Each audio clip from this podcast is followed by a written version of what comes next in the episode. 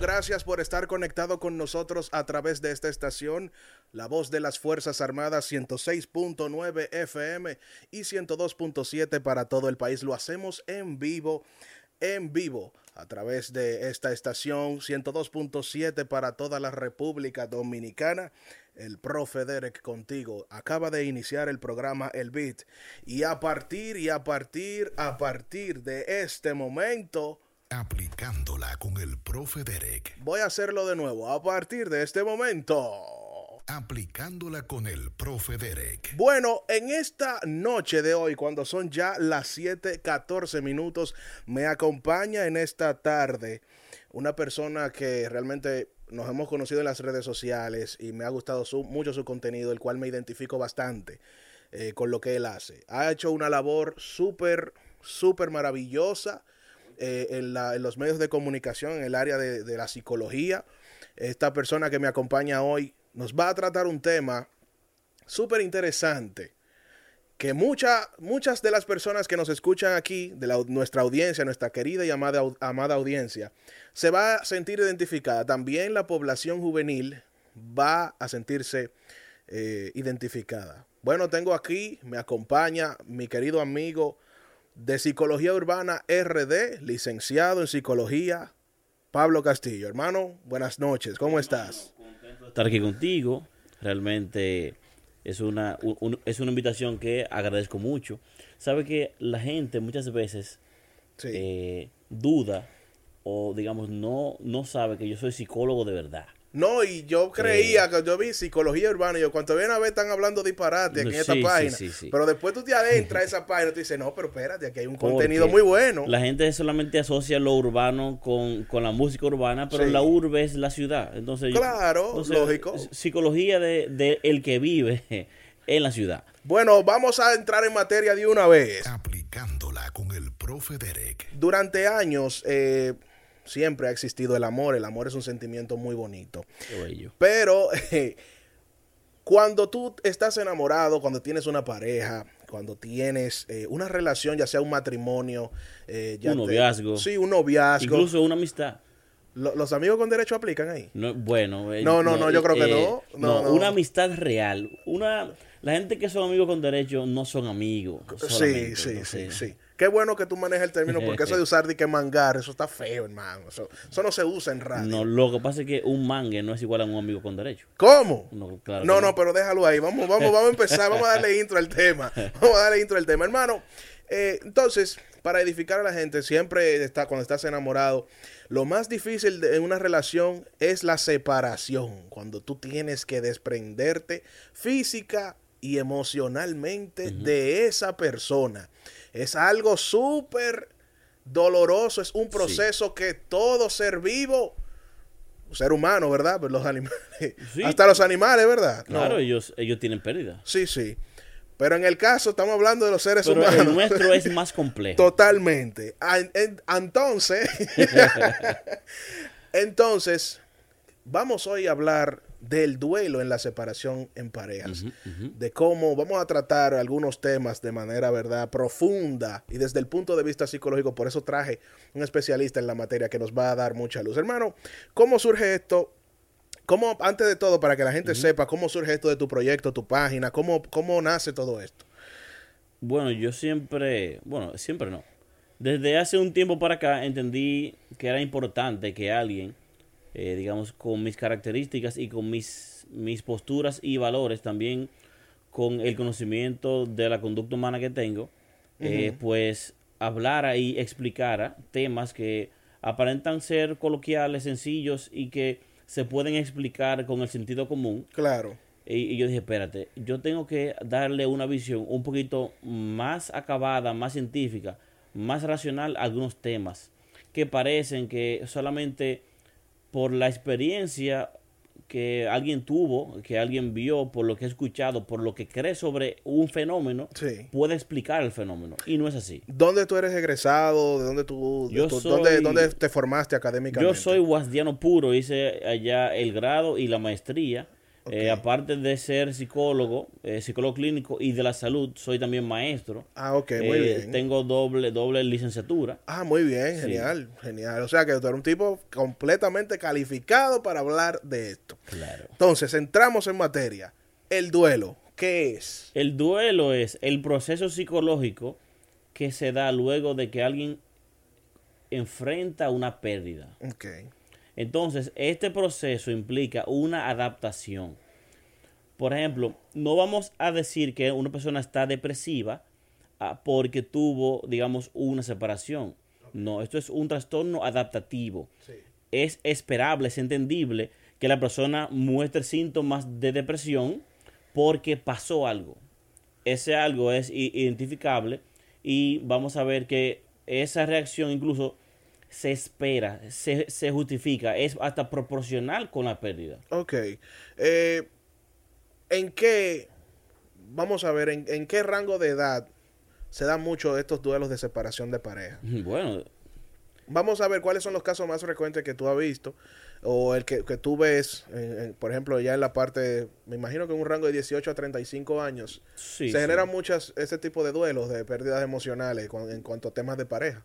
Entiendo que el duelo por, por separación de pareja no tiene edad, porque, por ejemplo, alguien también que es de la tercera edad puede tener un duelo por, por separación porque se murió su pareja. Bueno, exacto, Eh, válido, hay un punto ahí. entiendes. Hay Entonces, un punto. Eh, más que hablar de, de las edades, aunque miras, es un punto de partida interesante, porque cuando uno es joven es cuando uno más cambia de pareja. Sí, sí.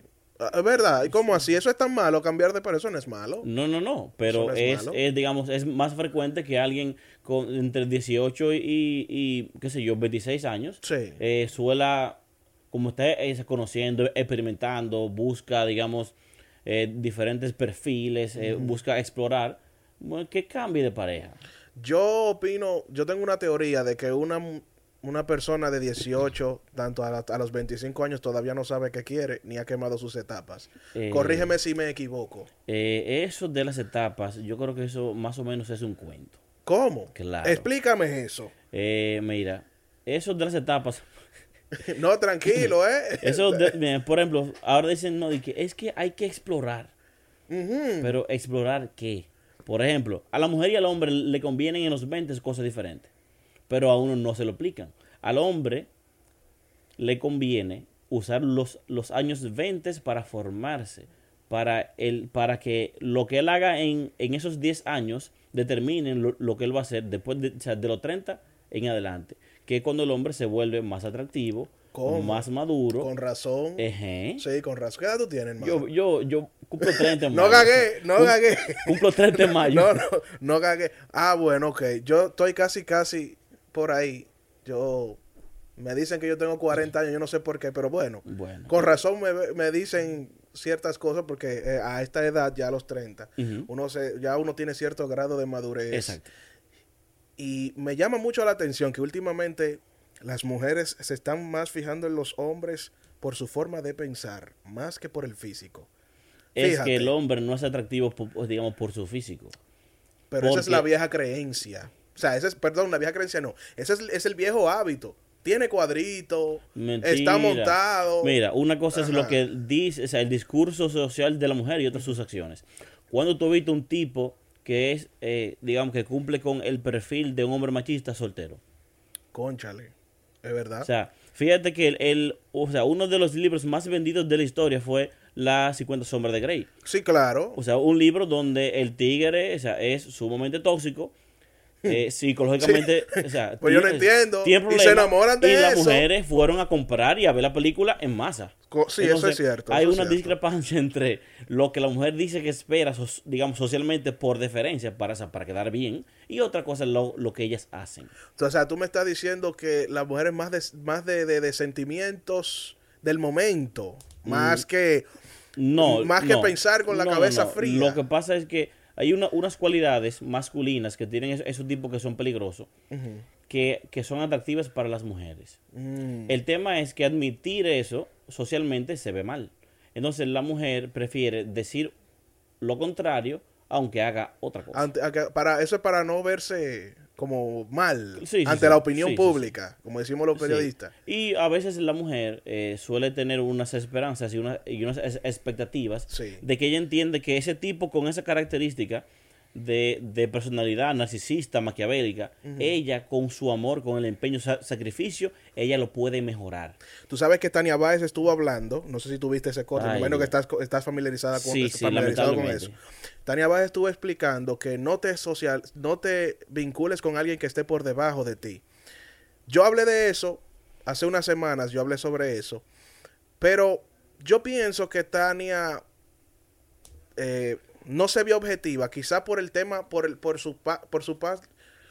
Wow. Es que Tania Es debió como- primero ir a terapia Correcto, ese día yo para creo que, que ella sí. entendiera que parte de lo que a ella le pasó Exacto. es su responsabilidad. habló de su experiencia, de lo que se le estaba pasando en el momento, no porque la realidad tuya no puede ser la del otro. No, y por eso es que a mí me gusta intervenir en esos temas, porque la gente no entiende que tu experiencia no explica un fenómeno. Ay, desglosa eso.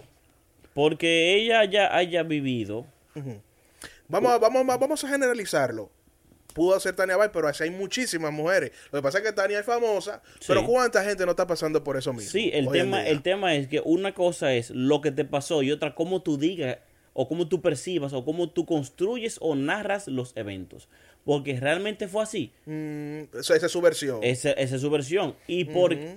Mira, a veces nosotros nos damos unas explicaciones que nos, hacen sentir bien. Sí. porque nos evitan cierta angustia. Porque admitir que tú tienes responsabilidad en que te fue mal en tres relaciones es difícil. Sí. Pero eh, ahí vengo yo. Tania Báez habló de su experiencia personal. Ella ahí estaba pasando por un duelo. Eh, sí, y drenó de esa manera. Sí, ella, drenó a ella nivel estaba, público. Ella estaba en, en la etapa de negociación, que es cuando ya tú empiezas Eh, a... eh, eh, eh, páralo ahí, que vamos a entrar ahí en esa parte. Entonces, en el, en el éxtasis de una relación, digamos, una relación X entre dos personas con diferencias de edades, ejemplo, una persona de 28 y otra persona de 35, 40 y 36 20. años. Bueno, dicen que la edad es solo un número, pero sí influye. Sí influye muchas cosas. Pero digamos en una, en una pareja que se lleve muy bien. eh, bueno, no que se lleve bien, vamos a hablar también por las personas que no se llevan bien, que solamente eh, la relación se basa en lo carnal y en el trabajo, pero hay una parte de, como tú dicen los psicólogos, la parte de relación de pareja, la conexión emocional no exista y siempre hayan discusiones.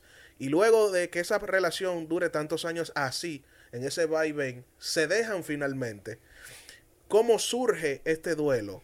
¿Cómo, cómo empieza? ¿Cuándo es que empieza el duelo oficialmente? No, el duelo en, es- en ese tipo de relaciones empieza años antes de que se termine. ¿Cómo así? O sea, ya dentro de la relación ya el duelo oh, va empezando. Claro que sí. Ay, Porque la persona comienza a ver lo que está pasando, se empieza a pensar en cómo yo me siento, cómo esta persona se maneja conmigo, cómo enfrentamos el conflicto. Y ya la persona empieza a racionalizar los motivos para que eso se termine. El tema es que muchas veces la persona no sabe cómo poner el límite lo suficientemente bien como para decir, hey, hasta aquí. Pero entonces deja que esas situaciones que no están resueltas se arrastren hasta un punto tal que ya no, que ya no se pueda ni para atrás ni para adelante. Hay que, hay que soltar. Entonces ya cuando llega ese momento, es ese punto de quiebre, una de las dos partes ya habrá hecho ese duelo. Sí. Ya habrá sufrido ya- y ya habrá hecho esa, esa negociación que es, digamos, entrar en contacto con la realidad, con que, bueno, en una situación como esta no se puede ser feliz. Entonces déjame yo aceptarlo. Lógico, pero ¿por qué entonces si el duelo se está pasando dentro de la relación, ¿verdad? ¿Por qué duele tanto cuando pasa? Cuando ya está, eh, llega el, el- el rompimiento eh, eh, oficial de que, ok, ya terminamos, ya no te quiero, ya no quiero nada contigo, no me busques, no me llames ni me escribas, bloqueame de todos los lados. ¿Cómo? Entonces, ¿por qué duele tanto? Eso, eso sonó como algo que tú has dicho antes. ¿Quién? ¿Qué yo dije? ¿Pero qué? Bloquéame, no te amo. Pero, o sea, ¿por qué duele tanto entonces cuando llega el rompimiento oficial? ¿Será que es un tema de que el cerebro envía señales de que ya esa persona no va a estar eh, eh, físicamente contigo por el tema de la costumbre o qué? Mm, Bueno, ya en una relación donde el rompimiento es más abrupto, porque aquí es donde el duelo se va a dar fuera de la pareja, ahí sí. Cuando de repente, digamos, ella descubre que el tipo le fue infiel o que... Es lo que más pasa, ¿eh? Sí, o, que, es lo que más o que, por ejemplo, que él, que él mintió sobre, sobre algo que era muy, muy, digamos, importante para ella. Entonces deciden terminar. Entonces, aquí sí, se va del duelo fuera de la relación. Sí. Entonces la persona viene, eh, recibe ese, ese impacto por la separación, llega en esa etapa de negación, donde la persona se resiste a, a dar crédito de lo que está pasando. Ok. Entonces quizá quiera, quiera buscar como excusas, racionalizar, no, me, es que... eh, yo se que- justifica. sí, o sea, ¿cómo busca, se justifica. Yo he visto muchas parejas que eh, no terminan una relación teniendo las banderas rojas. Ajá. O sea, hermana o hermano, si usted ve que su pareja que usted tiene tiene actitudes extrañas, pero deténgase a pensar, caramba, vamos a usar la cabeza no solo para peinarnos. Si usted ve, no por ejemplo, que la pareja suya no se lleva bien con su familia, óigame, con el fuego hasta el hierro se dobla, usted sabe que tiene que salir de ahí en cualquier momento. Entonces, ¿qué hace la gente? Por no perder la relación, se quedan ahí Sí. porque o están acostumbrados o tienen un apego emocional. Lo que pasa es que muchas veces, mira, el, el apego, la gente cree que es solamente, digamos, o sea, cómo uno se, se quiere mantener cercano al otro. El apego va a recoger todas las conductas afectivas que incluyen o sea, creencias sobre una relación, disposición a tener intimidad. ¿Qué, tan, qué tanto tú, o sea, qué tan cómodo tú, tú, o sea, tú te sientes asumiendo un compromiso? ¿Cómo son tus, tus conductas afectivas? Eh, incluso tu autoestima, cómo tú resuelves el conflicto. Todo eso implica el apego. Entonces, una persona que se mete y que acepta estar en, un- en una relación de pareja con alguien como tú mencionaste, también tiene un perfil de apego que se acopla a ese. Y O eso- dependencia emocional, ¿no sería? Es que la dependencia emocional va a ser, digamos, un síntoma de un tema de apego. De esa, porque son conductas que uno aprende en el seno familiar. Ahí voy. Yo he escuchado personas que los apegos emocionales vienen de familia por un tema de crianza. Claro. Que, ¿Tú me puedes abundar un poco Mira, sobre eso? Lo que se ha aprendido sobre las conductas de apego es que van a ser una derivación casi directa de cómo fue nuestra interacción con nuestro cuidador o cuidadores primarios. Si yo Ejemplo, sufrí negligencia eh, y el trato de mis, de mis padres conmigo fue, fue digamos, am- am- fue como ambivalente. Ellos me castigaban eh, de forma un poco des- desproporcionada, luego me premiaban a, a destiempo y luego quizá eran, eran, eran negligentes.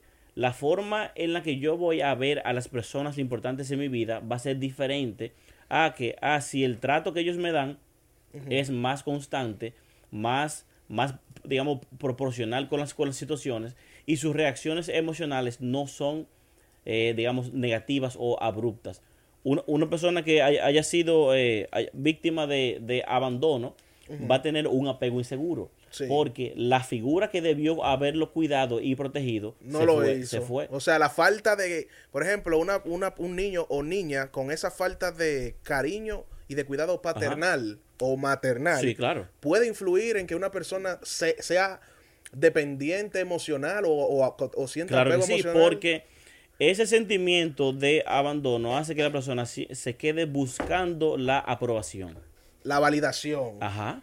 Ah, ¿Por sí. qué? Por un miedo al rechazo. El rechazo para esa persona es, es, es el abandono. Implica que a mí me invalidaron como, como ser humano. Y no tiene que ver eso con la autoestima. No, claro, afecta, afecta totalmente. La, la prueba que yo uso que mide apego tiene una escala que mide autoestima. ¿Cuál, descríbenos un poco eso. Vamos a ver. Vamos a ver cómo, cómo es, cómo tú identificas a una persona que tiene falta de autoestima. ¿Cómo la identificas?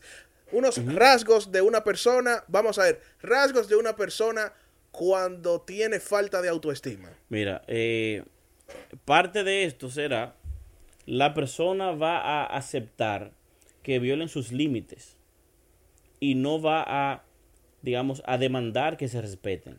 No va a establecer el límite de forma clara, pero así entonces cuando se viola, no, el otro entiende que no hay consecuencia.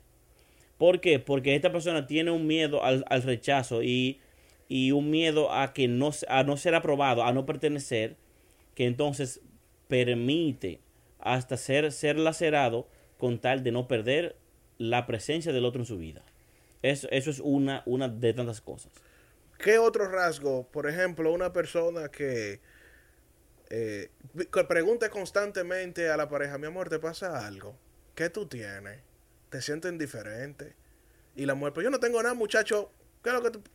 Pero yo te Mm. noto rara, como que tiene ese, esa, ese sentimiento de persecución constante de que su novia le pasa algo.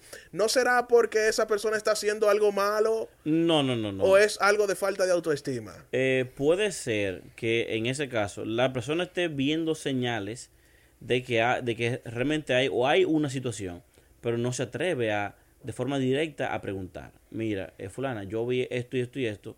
Entiendo que esa actitud no es buena para, para nosotros ni de provecho para la relación. Entonces yo entiendo que eso es algo que tú debes, debes tomar en cuenta.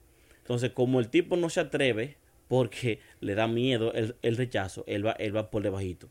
Señales, dime como psicólogo, señales cuando una relación es tóxica y está a punto de caducar para empezar No. el duelo. El problema con la con la esos vínculos tóxicos es que son difíciles de cerrarlos. Ay, ay, ay, ay, repite eso, muchacho. Sí. Repítelo. Que el problema de... Son difíciles de, de que tengan un cierre. Ay, ay, y, ay, ay. y muchas veces cierran ya cuando cuando la cosa se torna peligrosa.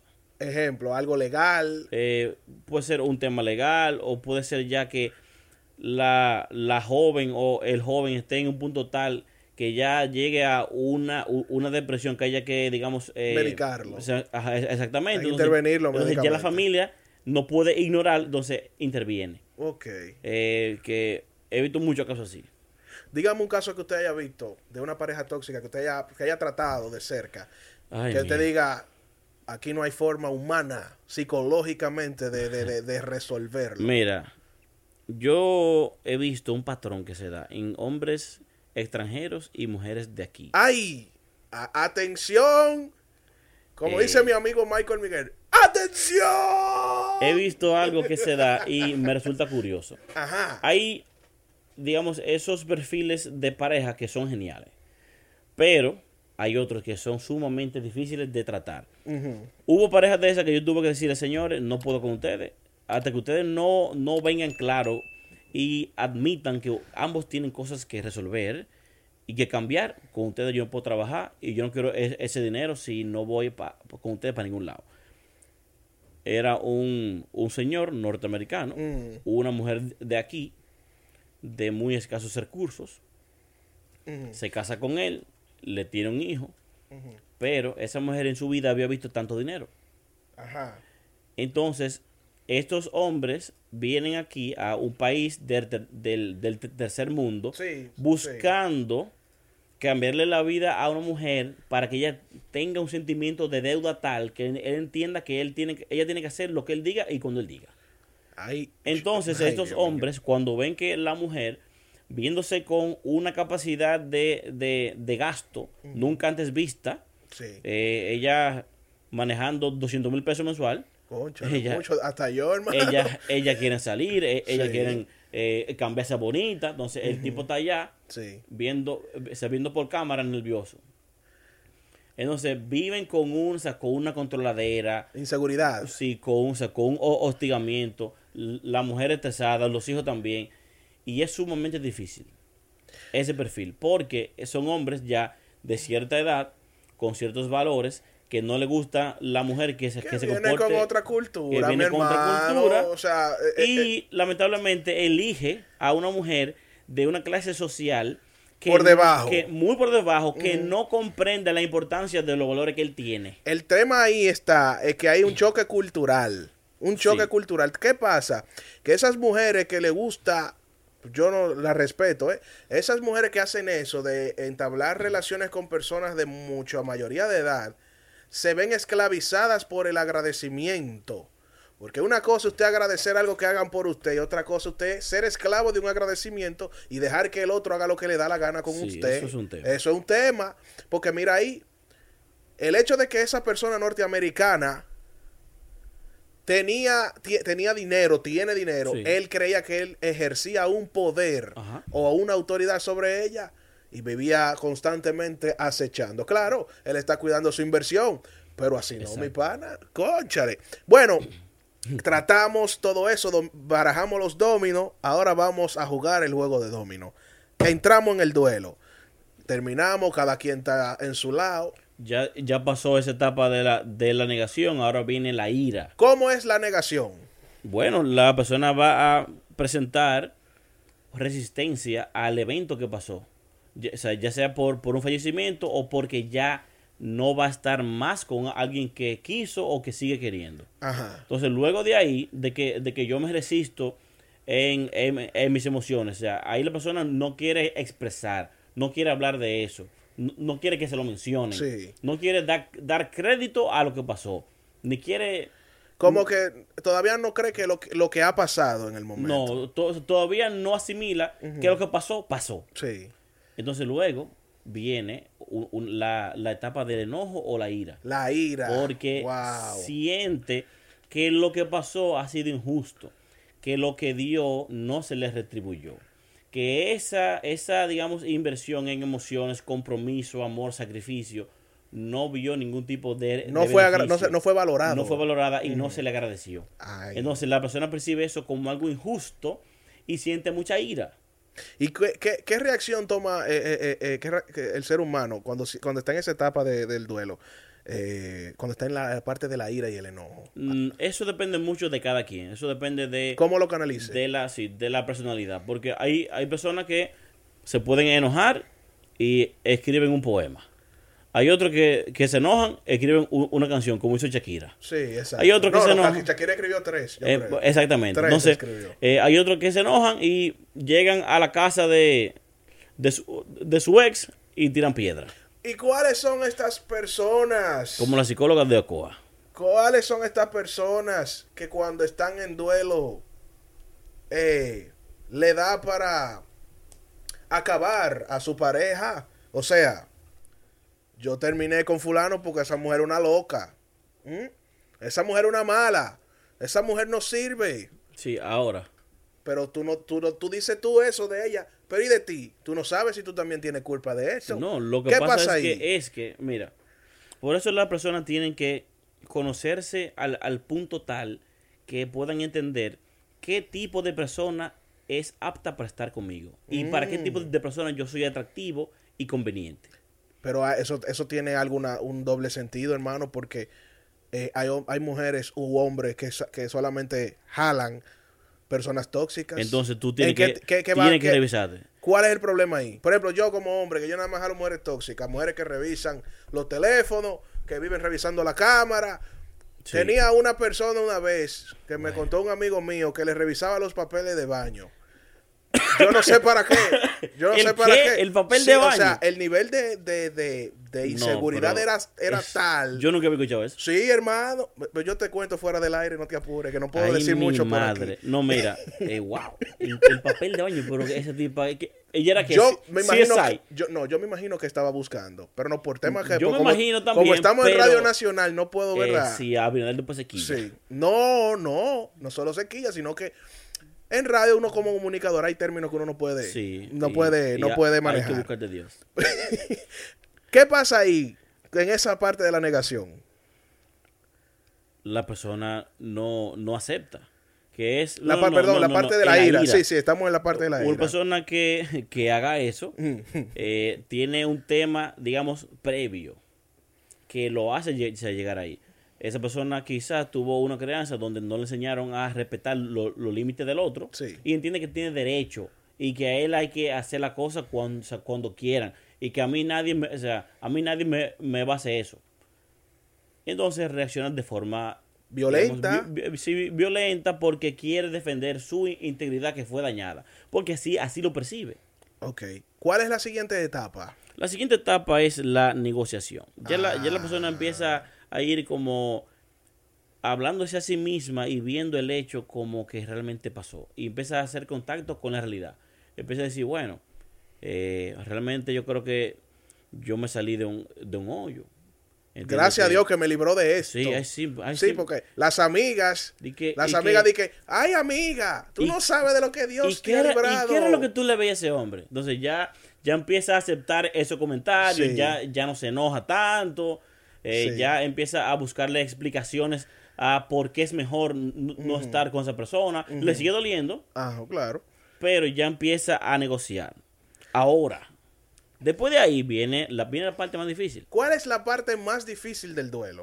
Oh, cuando la persona empieza a darle sentido, a, a explicar lo que pasó, no solamente van a venir imágenes de esa explicación, sino La también, nostalgia. si- sino también se va a asociar. La nostalgia, viene la nostalgia. nostalgia. Saludo, mi comandante Abut. ¿Cómo está todo? Subdirector general de la emisora. Genial. La voz de las Fuerzas Armadas. Sí, por Entonces, continúe. la persona también va a recibir esas imágenes que ha asociado con su pareja que son estimulantes. Sí. Esos recuerdos, esos olores, ese, ese vínculo de sentimiento de bienestar con ciertos lugares. Ah, sí, cuando van a lugares, mire, este, ro- este lugar me Sí, acuerda. esos, esos objetos, eh, las canciones, entonces ahí viene la depresión. Pero eso es depresión, ¿se considera realmente depresión eso? Eh, digamos, esa es la, ese- así es como se, se, se cataloga la, la etapa del duelo por, lo- por lo- los síntomas que tiene. ok, sí. pero entonces esa es la etapa de la aceptación de la realidad, ¿verdad? No, ¿Cómo se llama esta, la que acabamos de describir? eh, no, esta es la depresión. La depresión. Sí. Entonces, aquí vengo. Este es ya el epicentro de todo, de todas las cosas. ¿Y sabías que la mayoría de jóvenes que pasan duelo, mujeres, hombres, es la parte más difícil de salir Claro. para brincar a la otra etapa? Sí, Hay personas que se apegan al recuerdo de una gente. sí. O sea, se o sea, todo lo, to- eh, una persona sale a la calle, tú sales aquí afuera, a la Plaza de la Bandera, y el, el escalón de la Plaza de la Bandera te acuerdas de esa persona. Claro. Tú vas a tal lugar con amigos y tú te amargas porque esa persona estuvo ahí contigo Mira. y tú te amargas con eso. El tema es que cuando tú te, o sea, creas un vínculo muy fuerte con una persona, eso se da, eso es, eso es básicamente aprendizaje.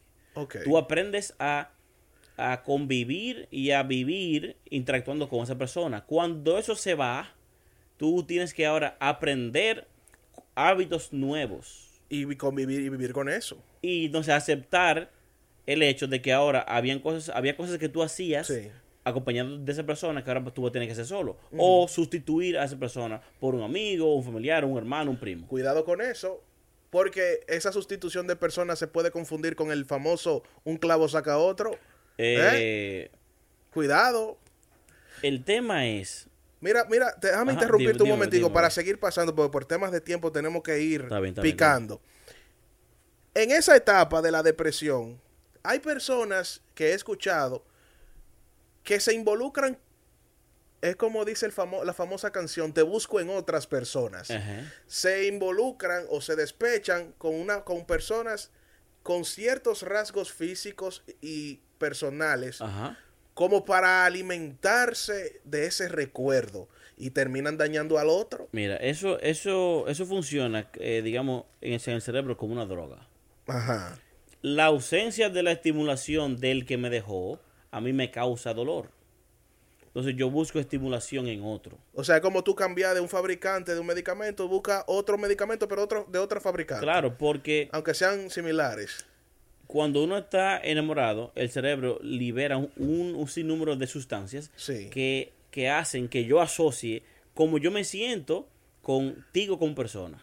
Eh, ahí está la oxitocina, que es la hor- hormona del amor, serotonina. La dopamina. Dopamina. Entonces, es, es- esas sustancias ya mi cuerpo no la está generando porque ya no estoy Porque está ahí- hay una ausencia de alguien. la estimulación. Sí, entonces, sí. yo quiero mantener, digamos, hacer que mi cerebro se sienta bien. Entonces, yo busco a alguien que también me estimule. El tema es que la, esa- solamente la estimulación no va a ser suficiente porque yo no voy a ser todo lo que yo hacía con esa persona. Y ahí es donde muchas veces la gente cree que el sexo solo enamora. Ay, no. El sexo, si tú tienes sexo con alguien y fue el encuentro muy heavy, fue de que apoteósico, digno de escribir en un libro. Pero después de ahí ustedes no se llaman, ustedes no comen juntos, ustedes no pasan tiempo juntos, ustedes no se vinculan, ustedes no se siguen estimulando, Sí. ninguno se va a enamorar. Eso es algo insostenible con el tiempo. No, o sea, No, el no, tema no. es que si tú sales con un hombre o con una mujer y hay contacto, Hay entonces luego, e- e íntimo. entonces luego comen. Eh, mira, cuando, cuando tú comes con alguien, tú, tú liberas endorfina. Ahí está tu cerebro asociando el sentimiento de bienestar con el otro. Ya ahí hay un momento de calidad con esa Ajá. persona. Sí. Empiezan a hablar. Entonces, cuando tú compartes y, ese con alguien y te abre íntimamente, eh, ya tu cuerpo libera oxitocina. Después se dan un beso, dopamina. Entonces, después eh, caminas por la zona. Entonces, tu cuerpo está liberando durante mucho tiempo todas esas sustancias. Entonces, ahí es que, es que se crea el tema. Entonces, si tú es- evitas, Ajá.